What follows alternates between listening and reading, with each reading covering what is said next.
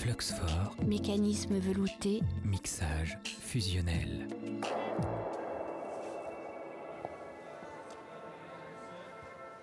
Fluxfort entrevue de retour sur la mezzanine du, pâté, euh, du cinéma pâté à Belfort en compagnie d'un professionnel du cinéma et de l'édition qui, à la vue des prestigieux artistes euh, ayant jalonné son parcours de producteur et d'éditeur, a forcément beaucoup de choses intéressantes à nous faire partager. Gaël Técher, bonsoir. Bonsoir. Vous êtes à la tête de la société de production La Traverse, euh, ainsi que des éditions du Regard, et c'est à ce titre que De vous avez... Pardon De l'œil. Oh, pardon. Pardon. Des éditions de l'œil, excusez-moi. Mais l'œil- a quelque chose à voir avec le Un regard. tout petit peu, je crois.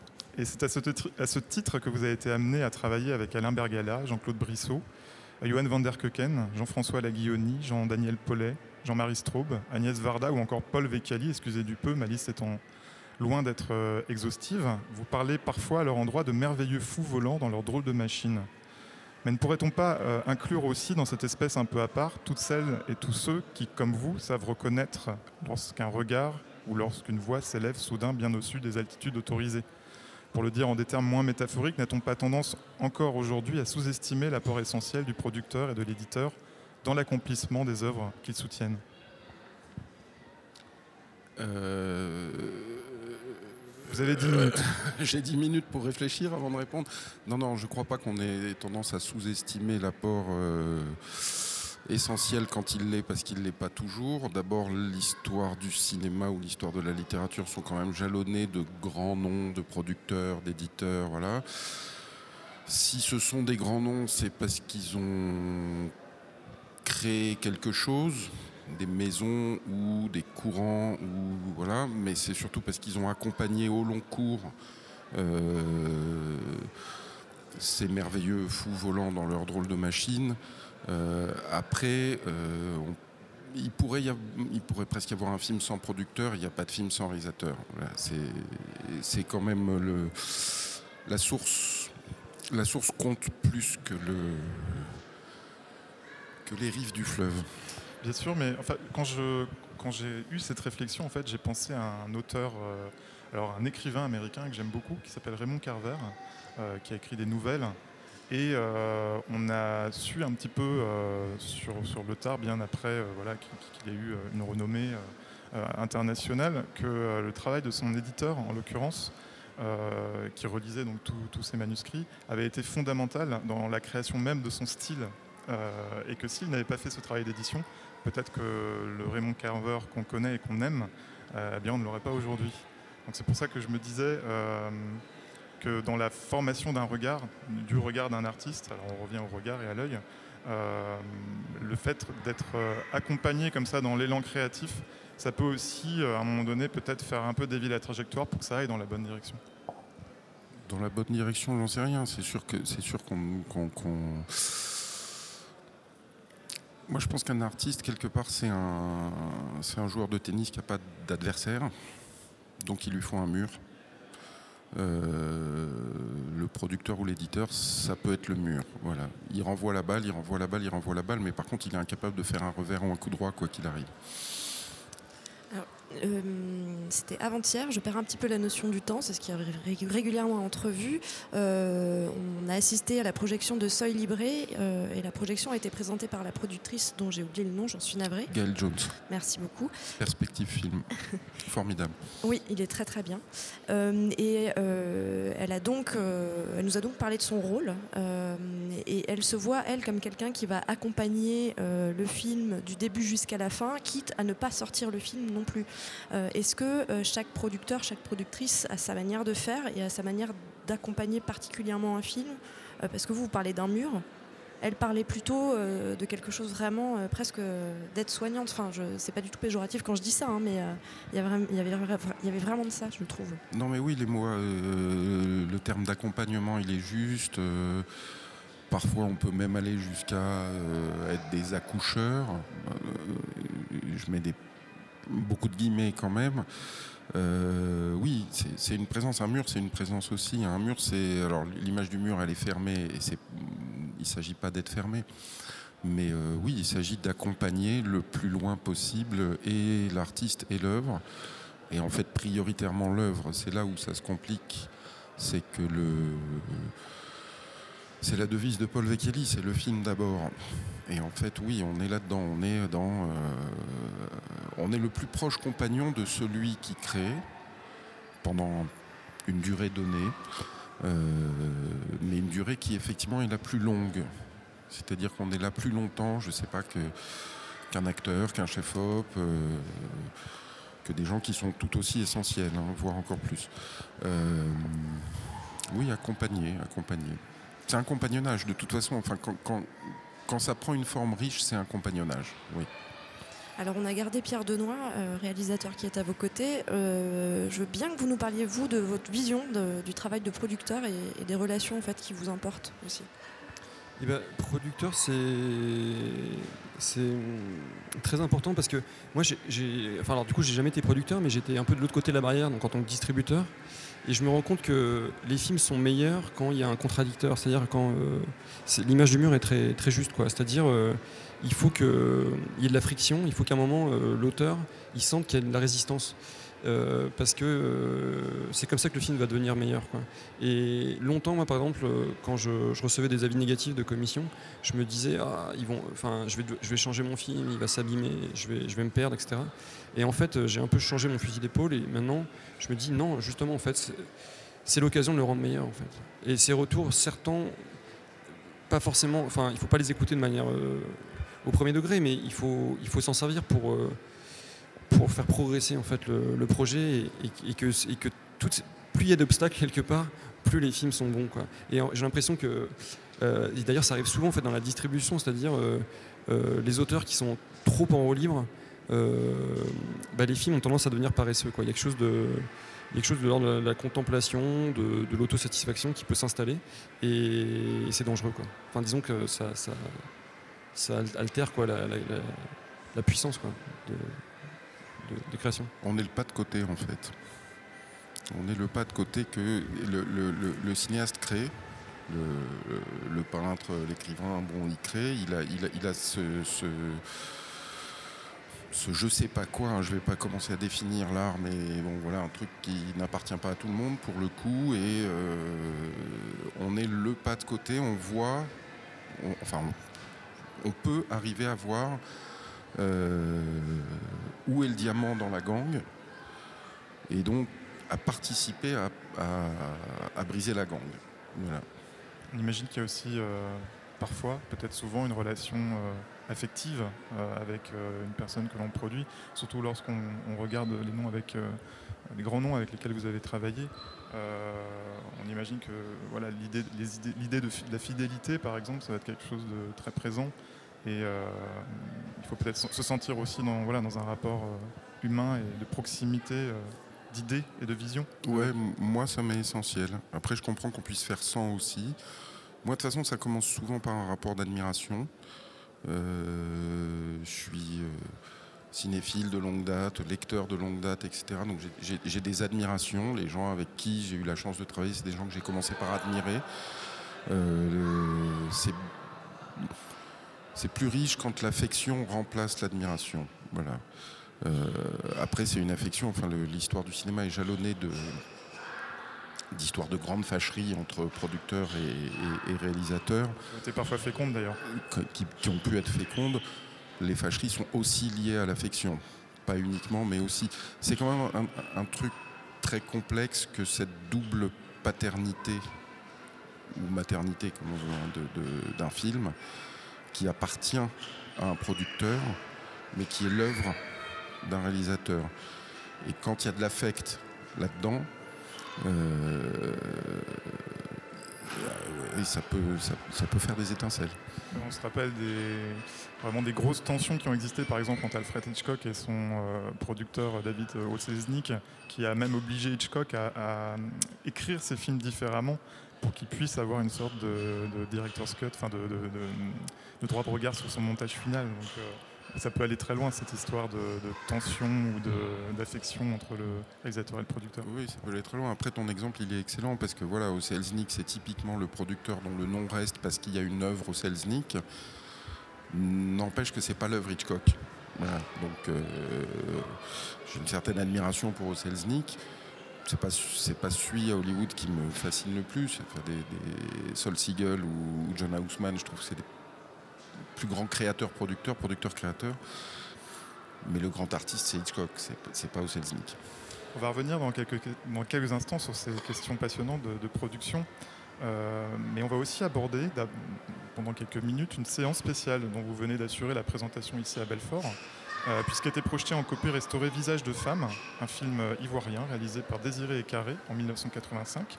Qui est Désiré Carré et pourquoi est-ce important de découvrir ou de redécouvrir aujourd'hui sa cinématographie? Bah, Désiré Carré, déjà, il a le plus beau prénom du monde. Euh, Désiré Carré est un cinéaste ivoirien de, de, très très peu de films. Il a fait trois films entre 69 et 85. Euh, c'est un c'est un enfant de la colonisation et de la décolonisation. C'est le, le, contemporain de Fouette, euh, enfin voilà, de, tout ce moment-là, sachant que la Côte d'Ivoire est, un pays qui a eu une décolonisation pacifique parce que Oufouette était très protégé par De Gaulle. Euh, et Carré est parti en France faire ses études euh, de théâtre, entre autres. Et puis il a fait un premier film qui s'appelle Concerto pour un exil. Donc tout de suite, il a mis une condition personnelle au cœur de son, de son cinéma. Premier film produit par Anatole Doman, Argos Film. Il fait un second film qui s'appelle euh, à, nous, à nous deux France, donc le film de le, premier c'est le film de l'exil le deuxième c'est le film de euh, c'est quoi nos rapports quoi au, au jour d'aujourd'hui et puis il décide de faire un troisième film qui serait un film purement ivoirien euh, filmé la Côte d'Ivoire pour les Ivoiriens. Donc se détacher de tutelle autre quelle qu'elle soit en l'occurrence française mais, mais quelle qu'elle soit du coup il voulait il voulait pas d'argent français. Or il y a eu pendant longtemps beaucoup d'aide pour, euh, pour le cinéma africain du côté du CNC, du ministère des Affaires euh, étrangères, etc. Lui, il a, il, il, a tourné le dos à ça, il a, mis, il a mis très longtemps à faire son film, il a mis 10 ans, 10 ans de tournage. Et euh, Visage de femme sort en 85, si je dis pas de bêtises, oui, il est présenté à Cannes en 85, il a le prix FIPRECI. Il sort avec un, bel accueil en France une belle sortie, un très bel accueil critique. C'est un très grand film. Euh, et puis ils veulent sortir en Côte d'Ivoire puisque c'est vraiment le but du jeu. Euh, euh, pour lui, ce film est un film ivoirien. Qu'est-ce que, qu'est-ce que la Côte d'Ivoire en, 19, en l'occurrence en 85 Et là, le film fait scandale, il est interdit officiellement à cause d'une scène extrêmement sensuel, sexuel dans une rivière. Euh, dans les faits, parce que c'est un film qui, pour aller au bout de son sujet, de se débarrasser des tutelles, euh, raconte la prise de pouvoir ou la tentative de prise de pouvoir, pouvoir au pluriel, par les femmes ivoiriennes euh, dans une société qui n'est pas, pas matriarcale à ce moment-là et où les pouvoirs sont bien réservés euh, d'un côté. Et, le film est interdit. Il est sorti très peu de temps en Côte d'Ivoire. Il a fini quand même par le sortir, mais bon, ça a fait. Euh... Et du coup, après, il a plus. Il avait un autre projet, mais il n'a plus jamais tourné. C'est son dernier film. Il est mort euh, quinzaine d'années plus tard, une vingtaine d'années plus tard. Voilà, moi j'ai vu le film à l'époque. J'ai eu cette chance-là. Euh, il est toujours resté dans un coin euh, de, de, de, de, mon cerveau cinéphile et euh, et il y a quelques années, je me suis dit, faut, faut, vraiment. Alors, faut le revoir parce que je l'avais vu plus de 30 ans plus tôt. À la revoyure, euh, parce qu'il y, avait un, vieux fichier qui circulait, il était, encore plus beau que, dans mon souvenir. Et donc, ça me semblait important. C'est un film totalement contemporain, totalement actuel, et c'est, avant tout du très grand cinéma. Donc, euh, voilà. Sachant que le cinéma, les cinémas africains ont quand même peu à peu disparu de nos écrans après une période assez faste euh, où, euh, où Idrissa Ouedraogo était à Cannes euh, tous les deux ans, etc. Suleiman Sissé, que, que, des grands cinéastes, hein, mais euh, aujourd'hui c'est c'est peau de chagrin. C'est un peu le désert, oui. Ouais. Oui, le Sahel gagne, ouais. C'est exactement ça. Le désert gagne en Afrique, y compris au cinéma. Vous parliez euh, de la censure qui a frappé donc, euh, ce réalisateur euh, par rapport à des scènes sensuelles. Hier, je me faisais la réflexion, enfin une réflexion que j'aimerais bien vous soumettre.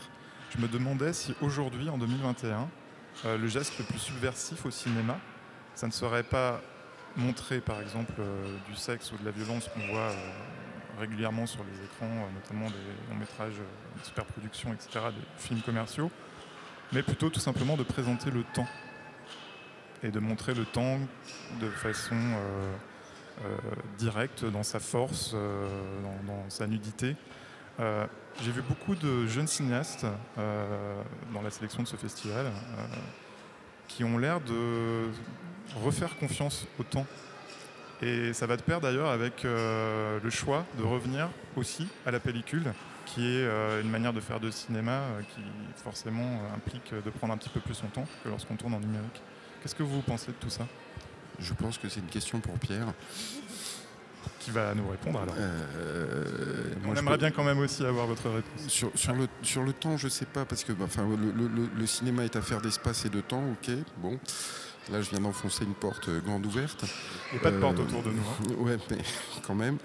Euh, le temps, ce, qui- ce sur quoi je peux rebondir dans ta question, c'est cette idée que le l'argentique euh, impliquait un temps de travail différent euh, et une économie du temps, parce que l'économie c'est du temps aussi, différente. Parce qu'une bobine, une bobine durait 10 minutes. Donc si tu faisais un plan séquence de 10 minutes, ce qui était l'habitude de, je sais pas, de Paul Vecchiali ou euh, de, tas d'autres, hein, Orson Welles, etc., euh, ben, euh, ben, tu pouvais pas te planter. C'était voilà, parce que tu avais tant de bobines, enfin c'était une question de budget, etc. Donc c'était un- un- une concentration différente. Euh, après, moi je regarde pas la pellicule. J'aime la pellicule, j'aime le numérique. Du, mo- du moment qu'on fait pas semblant que ce soit la même chose, voilà. Godard fait pas semblant de faire de la pellicule. Euh, il se saisit de n'importe quel outil. Il y a quand même pas, plus jeune cinéaste que, Jean-Luc Godard. Il invente la 3D avec des téléphones portables. Bon, voilà, il se pose pas la question. C'est euh, surtout, en fait, c'est. Oui, c'est ça, c'est s'amuser avec l'outil qu'on a. Et les outils, on a les outils de notre temps, pour répondre sur le temps. Euh, les outils de notre temps, là, 2021, bientôt deux, euh, ils sont plutôt numériques. Euh, les outils d'un autre temps, ils étaient argentiques et on verra les outils de. Bien sûr, cette question du temps, Pierre Denois.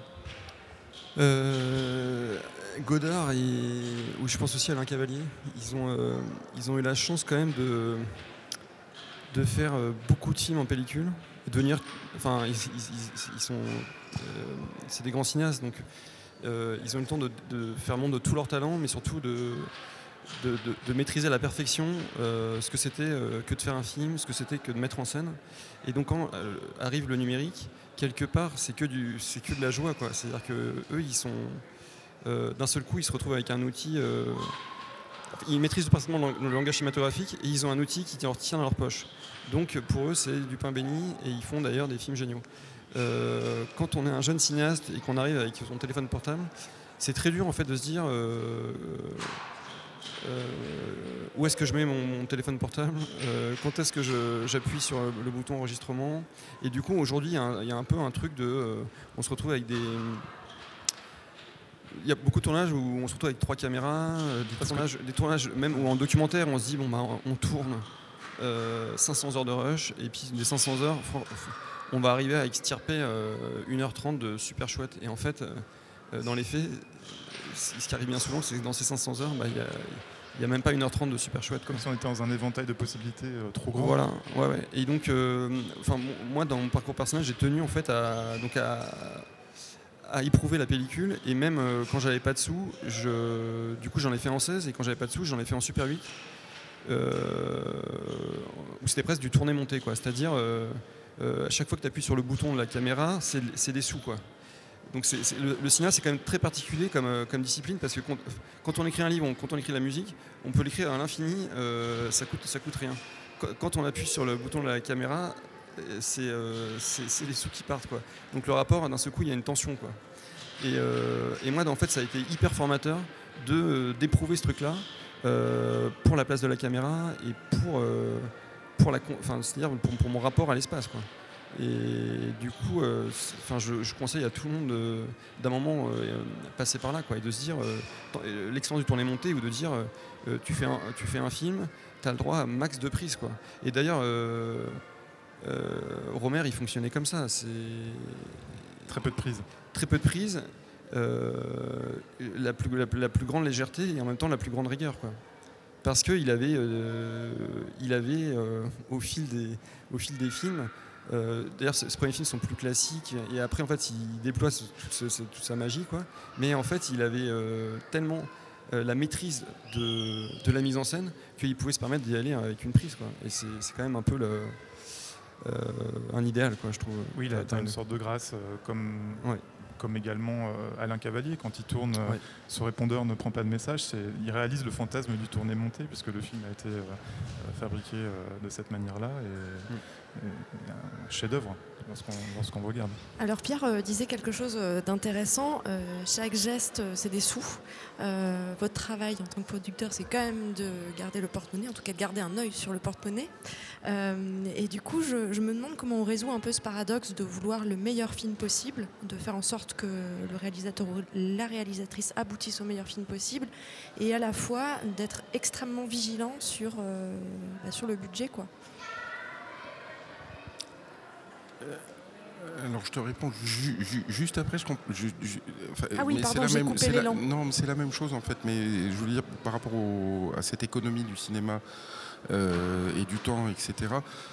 Oui, ok, le- le- les tournages coûtent moins cher aujourd'hui qu'ils ne coûtaient Euh, en 35. Bah, oui et Par non en contre, fait. ça s'est déplacé sur la post-prod. Totalement. Ah oui, alors là, alors c'est les, devenu. les post-prod sont beaucoup plus chères qu'elles Oui, ne l'étaient avant. Donc une- on est dans un. Et, et en revanche, le fait qu'un tournage coûte moins cher, je suis en train de répondre à ta question, hein, le fait qu'un tournage coûte moins cher euh, fait qu'on est en train de rogner de tous les côtés sur le temps. On fait le lien entre tout. Euh, ce qui se tournait avant en 10 semaines se tourne maintenant en 6, bientôt en 4. Ça implique un, niveau de vie différent pour, pour, pour les travailleurs du cinéma aussi, parce que c'est, enfin je ne vais pas parler d'intermittence, mais la course aux heures, etc., il y a de moins en moins de, de durée aussi, de temps. Et donc tout ça, après, euh, c'est simple, en fait, le meilleur film n'est pas nécessairement le film le plus cher. Donc, euh, Karl Marx disait à chacun selon ses, de chacun selon ses moyens, à chacun selon ses besoins. Finalement, c'est ça la, la- la relation entre un producteur et un film. Quels sont les besoins du film? Mettons les moyens adéquats. Voilà. Euh, si un film nécessite, euh, j'en sais rien, si Annette nécessite 16 millions de, budget, bon ben, il faut le producteur qui trouve les 16 millions de budget, parce que oui, Carax a besoin de ça, parce qu'il tourne pas comme, euh, bah, comme Brissot à la fin de sa vie dans son appartement. C'est juste une question d'adaptation. Et effectivement, de temps en temps, de dire non à des choses qui peuvent paraître, qui ne le sont pas nécessairement, mais qui peuvent paraître des coquetteries ou des, ou des caprices. Euh, bon, on se trompe ou on a raison, ça dépend. euh, les, deux arrivent. C'est difficile de Mais, juger euh, qu'un choix est une coquetterie. Oui, alors là, on en revient au mur. Quoi. On, est, euh, on va renvoyer la balle, renvoyer la balle jusqu'à se rendre compte si c'est vraiment, en fait, cette balle-là, il faut qu'elle aille au bout ou si, euh, ou si, euh, ou si elle va tomber euh, par terre. Mais euh, non, en- non, il y a deux trajets pour être honnête. Le premier trajet, c'est de dire le film dicte ses besoins. Le deuxième trajet, c'est de dire ok, on a réuni tant, donc il va falloir quand même aménager le film par rapport à ce qu'on a réuni parce que c'est en dessous de, l'idéal, que l'idéal soit à 10 000 euros ou à 20 millions de- d'euros.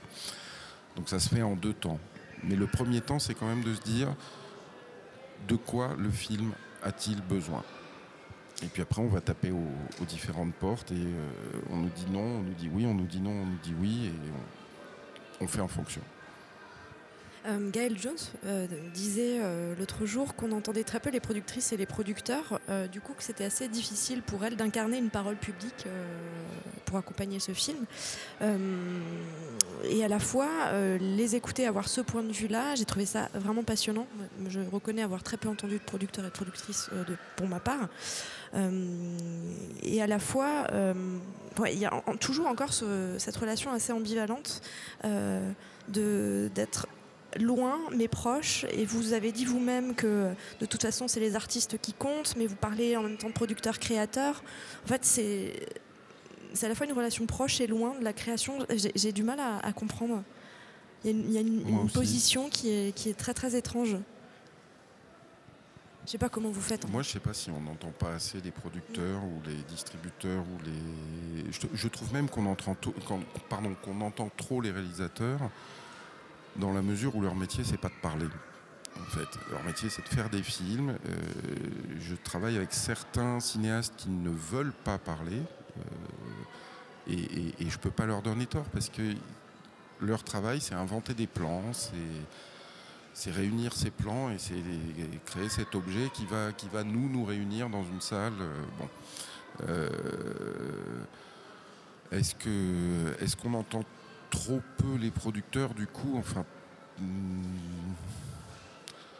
on n'a pas grand-chose à raconter, franchement.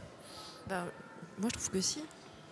Enfin, vous êtes là, vous l'avez dit vous-même, vous êtes là du début jusqu'à la fin d'un film, vous intervenez à des moments où, euh, où il faut faire des choix. Enfin, je veux dire, c'est quand même Oui, pas. mais c'est de la cuisine. Enfin, c'est de la cuisine. C'est pas que de la cuisine. D'abord, c'est aussi une histoire d'amour et ça, ça s'étale pas sur la place publique. L'intime appartient à l'intime. Euh, Il faut que les choses restent mystérieuses. c'est pas qu'il faut qu'elle reste mystérieuse, d'ab- même s'il faut quand même garder une part de mystère. Je crois que ça fait partie de la chose. Et puis. euh, et puis moi, je vais pas m'aventurer à expliquer comment on a fait tel plan parce que je l'ai pas inventé le plan. Euh, J'étais là, mais je l'ai pas inventé. Euh, et puis après, parler de, bah, parler de gros sous, de petits sous, parler de, de celui qui appelle à 3 heures du matin, euh, fou d'angoisse. Enfin non, voilà. En revanche, Gaël Técher, on sent que vous, avez une vraie. euh, euh, vous, développez une fidélité à une forme d'exigence, à une vision qui est la vôtre. Derrière la liste des noms que j'ai énumérés tout à l'heure et qui, ont donné, enfin, qui donnent son épaisseur à votre catalogue, on sent clairement une, une certaine idée de ce qu'est le cinéma. Euh, et qui peut-être à guider vos choix d'ailleurs. Vous pouvez nous parler de cette euh, ligne de conduite qui est la vôtre?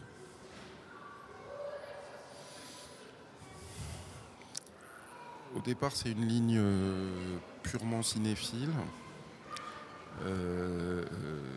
J'ai grandi dans une cinéphilie héritée. hein. Je ne me suis pas tout de suite construit ma propre cinéphilie. C'est une- hérité de mes parents, de mes profs. De, voilà. Euh, J'ai eu la chance d'être euh, nourri. euh, nourri et accompagné. Donc on, j'ai beaucoup entendu parler de cinéma, mais en voyant les films, derrière c'était des grandes discussions, etc. Donc au départ c'est simplement ça, c'est... c'est, oui, Godard, Straub, ça me parle plus que d'autres choses.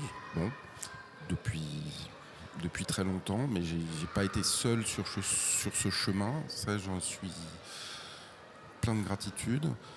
Et ensuite, après, ben, c'est simple, il faut aller là où... Il y a deux choses, il faut aller là où on a envie d'aller, euh, parce que c'est des beaux métiers, mais c'est pas des métiers faciles, donc autant les faire pour ce qu'on a envie de faire. Euh, donc voilà, j'ai jamais eu envie de produire de la pub. C'est pas, je pense que j'en serais incapable en plus complètement, Euh, parce que c'est un, je respecte le métier, hein, c'est- pas, c'est pas le mien. Euh, et puis il faut aussi aller là où on là où on peut avoir où quelqu'un peut avoir besoin de toi il y a des gens qui pour qui tu es la bonne rencontre à un moment donné, le bon compagnon pour tel artiste et pour tel film ou pour tel livre, euh, c'est aussi simple que ça. Après exigence, moi je sais pas bien ce que ça veut dire.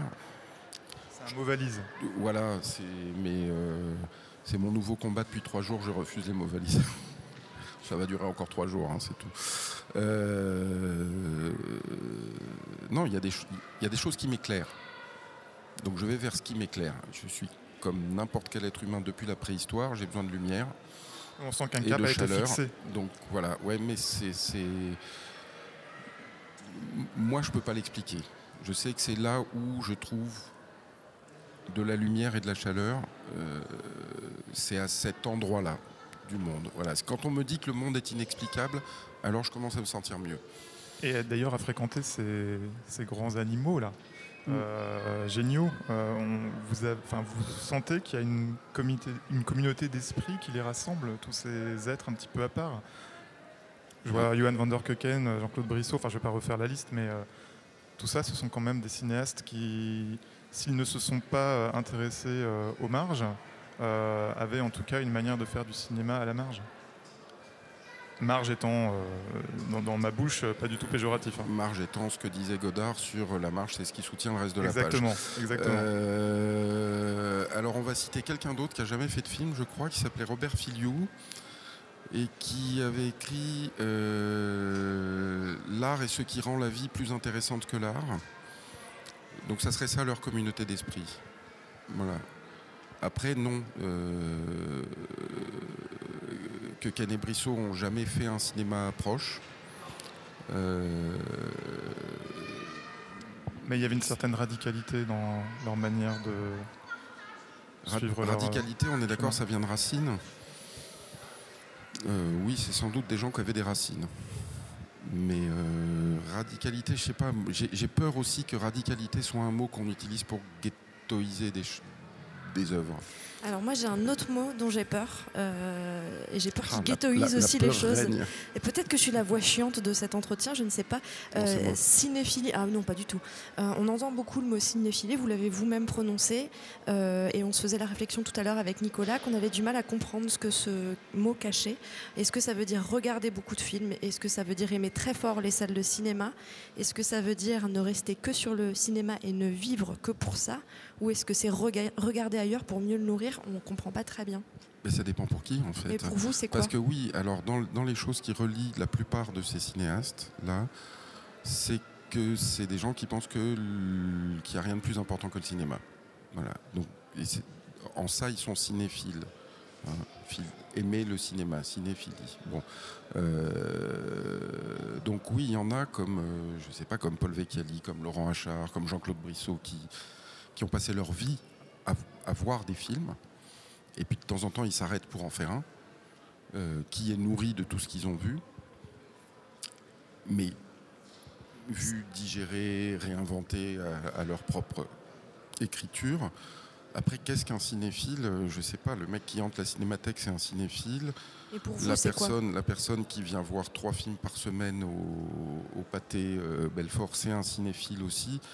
C'est-à-dire qu'en tout cas, je voudrais surtout pas que la cinéphilie soit euh, que le terme de cinéphilie soit empreint de euh, il y a du bon cinéma et du mauvais cinéma. Non, le- le- il y a du cinéma. euh, et le cinéphile, c'est oui, c'est quelqu'un qui aime le cinéma, simplement. Et vous, vous définissez comme ça? Quelqu'un qui aime le cinéma, tout simplement? Moi? Ouais. Ouais. Ouais, ouais, je crois, ouais, je crois. Même si quand je vais en festival, je vois pas de film, mais, mais c'est parce qu'on m'en empêche. Ça, c'est la grande douleur C'est de. à cause de nous, ouais. oui. C'est la nôtre aussi de douleur. Merci beaucoup, le Kael Técher, d'être Merci venu à nous parler de cinéma. Et puis, contrairement à ce que vous avez dit, euh, les producteurs ont beaucoup de choses à dire apparemment. Et merci, Merci. beaucoup Merci. Pierre Denois aussi, qui est resté avec nous. Merci. À très vite. Fluxfort. Fluxfort, Mécanisme velouté. mixage fusionnel.